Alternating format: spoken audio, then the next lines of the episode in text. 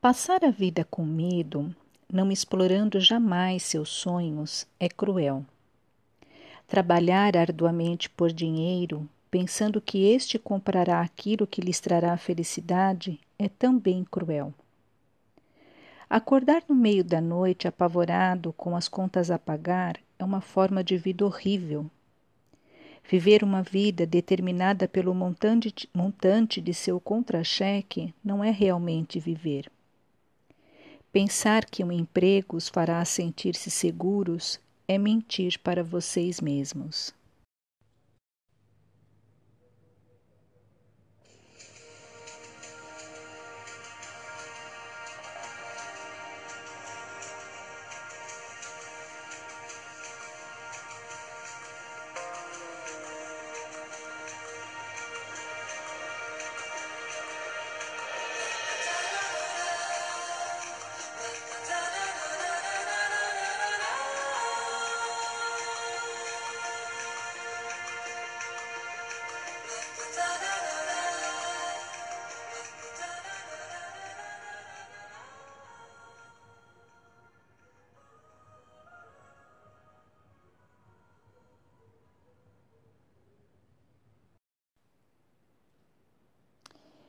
Esse é um dos trechos dentre os muitos que grifei quando li o livro Pai Rico, Pai Pobre, de Robert Kiyosaki. E eu trouxe esse livro para a abertura do episódio de hoje porque a mim parece um ótimo exemplo sobre como um sistema familiar pode influenciar o destino profissional e financeiro de uma pessoa. Sem querer dar spoiler, o livro tem como pano de fundo a infância do autor, que foi filho de um típico pai classe média americano, que, professor, tinha por princípio a segurança do pouco todo mês e os valores de uma educação formal e que se contrapunha na cabeça do autor à influência do pai do melhor amigo, que, ao contrário, era um típico aventureiro das finanças ou empreendedor, se você preferir. De um lado, a falsa segurança de um emprego formal e a certeza de uma vida mediana, a famosa corrida dos ratos. E de outro, a incerteza dos riscos calculados e a possibilidade de fazer dinheiro o bastante para sair da roda em que os ratos correm por correr, sem saber bem por que se comportam assim. As lições aprendidas nesse livro e a sua conclusão pessoal eu deixo para quando você ler o livro, se é que já não leu. Como eu já te disse, isso é só um exemplo dos diversos sistemas familiares existentes e como os manifestamos na nossa vida profissional sem ao menos nos darmos conta disso. No livro, basicamente, se fala sobre a forma como uma família e outra se comportava diante das questões de dinheiro e a decisão do autor sobre a qual sobre qual exemplo seguir. O que demonstra nesse caso, e por isso a escolha do exemplo, que nem você nem eu somos vítimas das circunstâncias. Se nos abrimos para uma nova consciência, descobrimos que temos escolha sempre e que por isso somos 100% responsáveis pelos resultados obtidos. Dito isso, seguimos para outras questões importantíssimas, as questões comportamentais.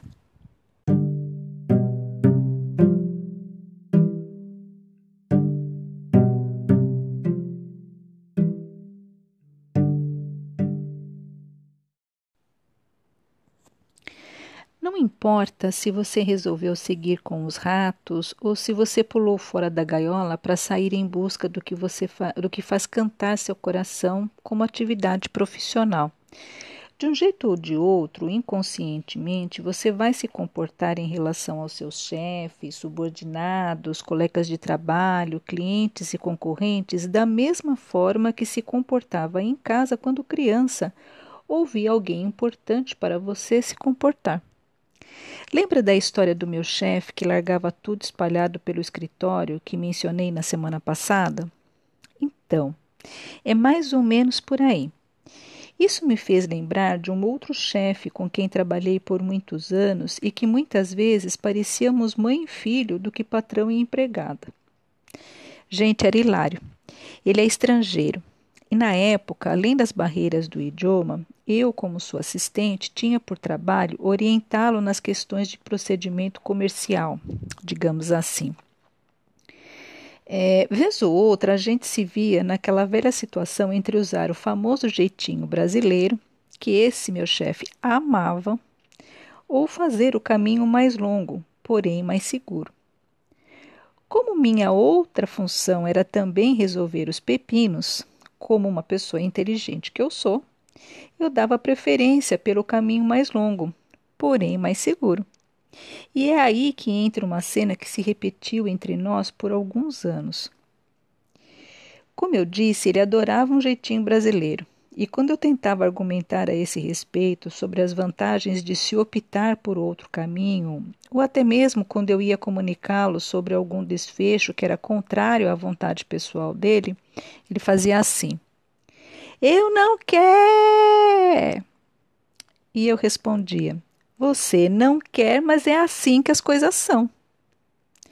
E nessas horas eu via nitidamente uma criança de olhos verdes arregalados gritando para a mãe que lhe oferecia um remédio ou alimento que ele não gostava.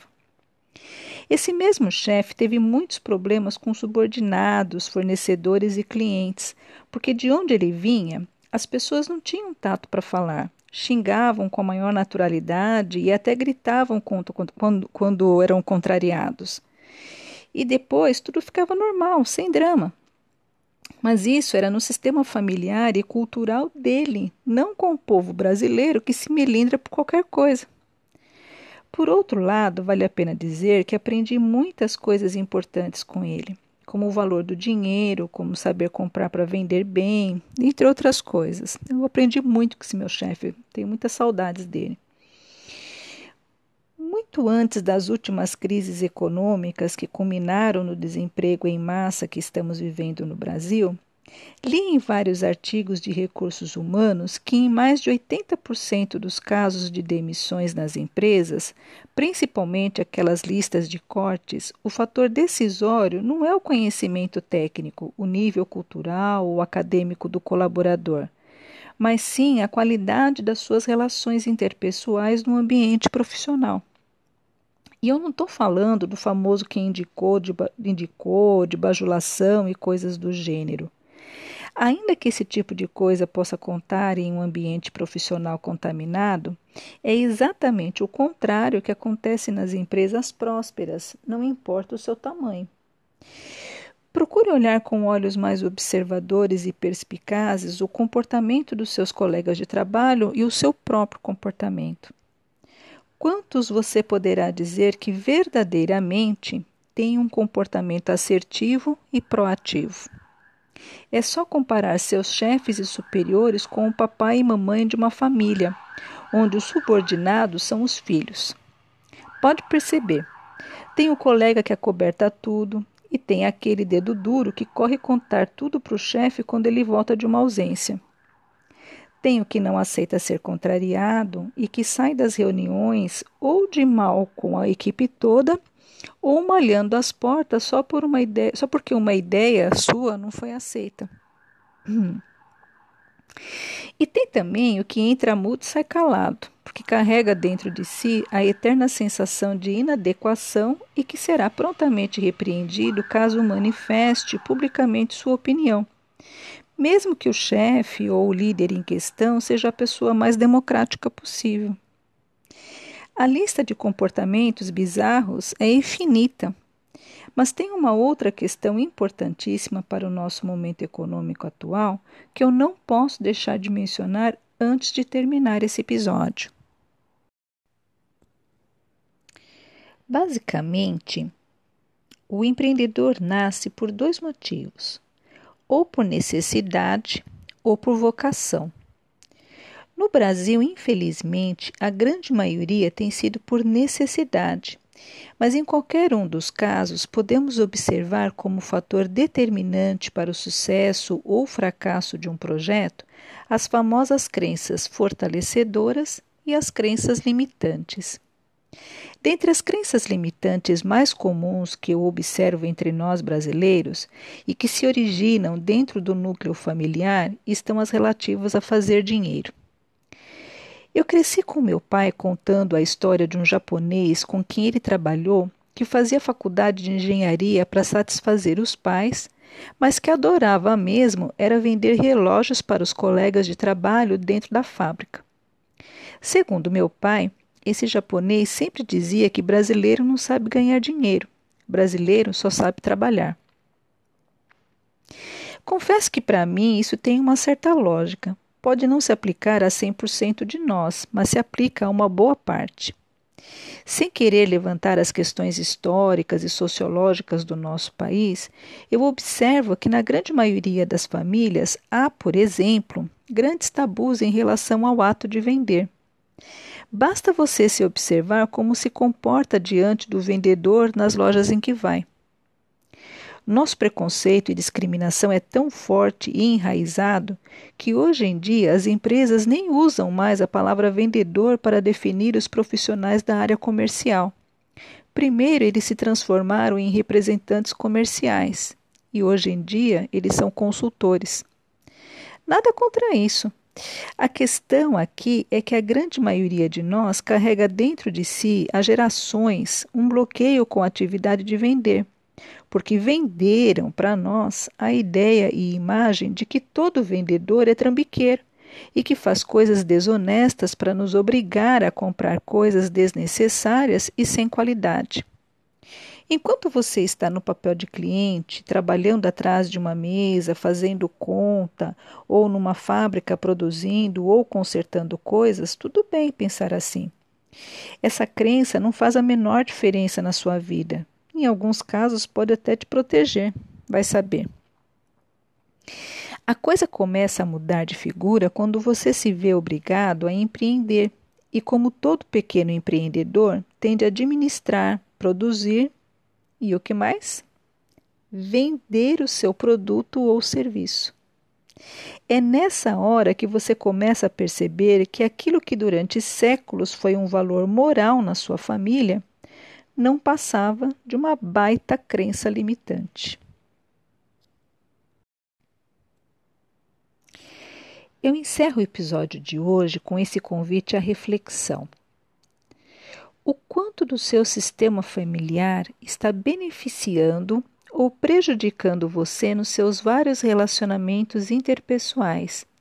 E o que você pode fazer para avivar isso se te beneficia ou transmutar se te prejudica, sem desonrar seus pais, antepassados e ancestrais.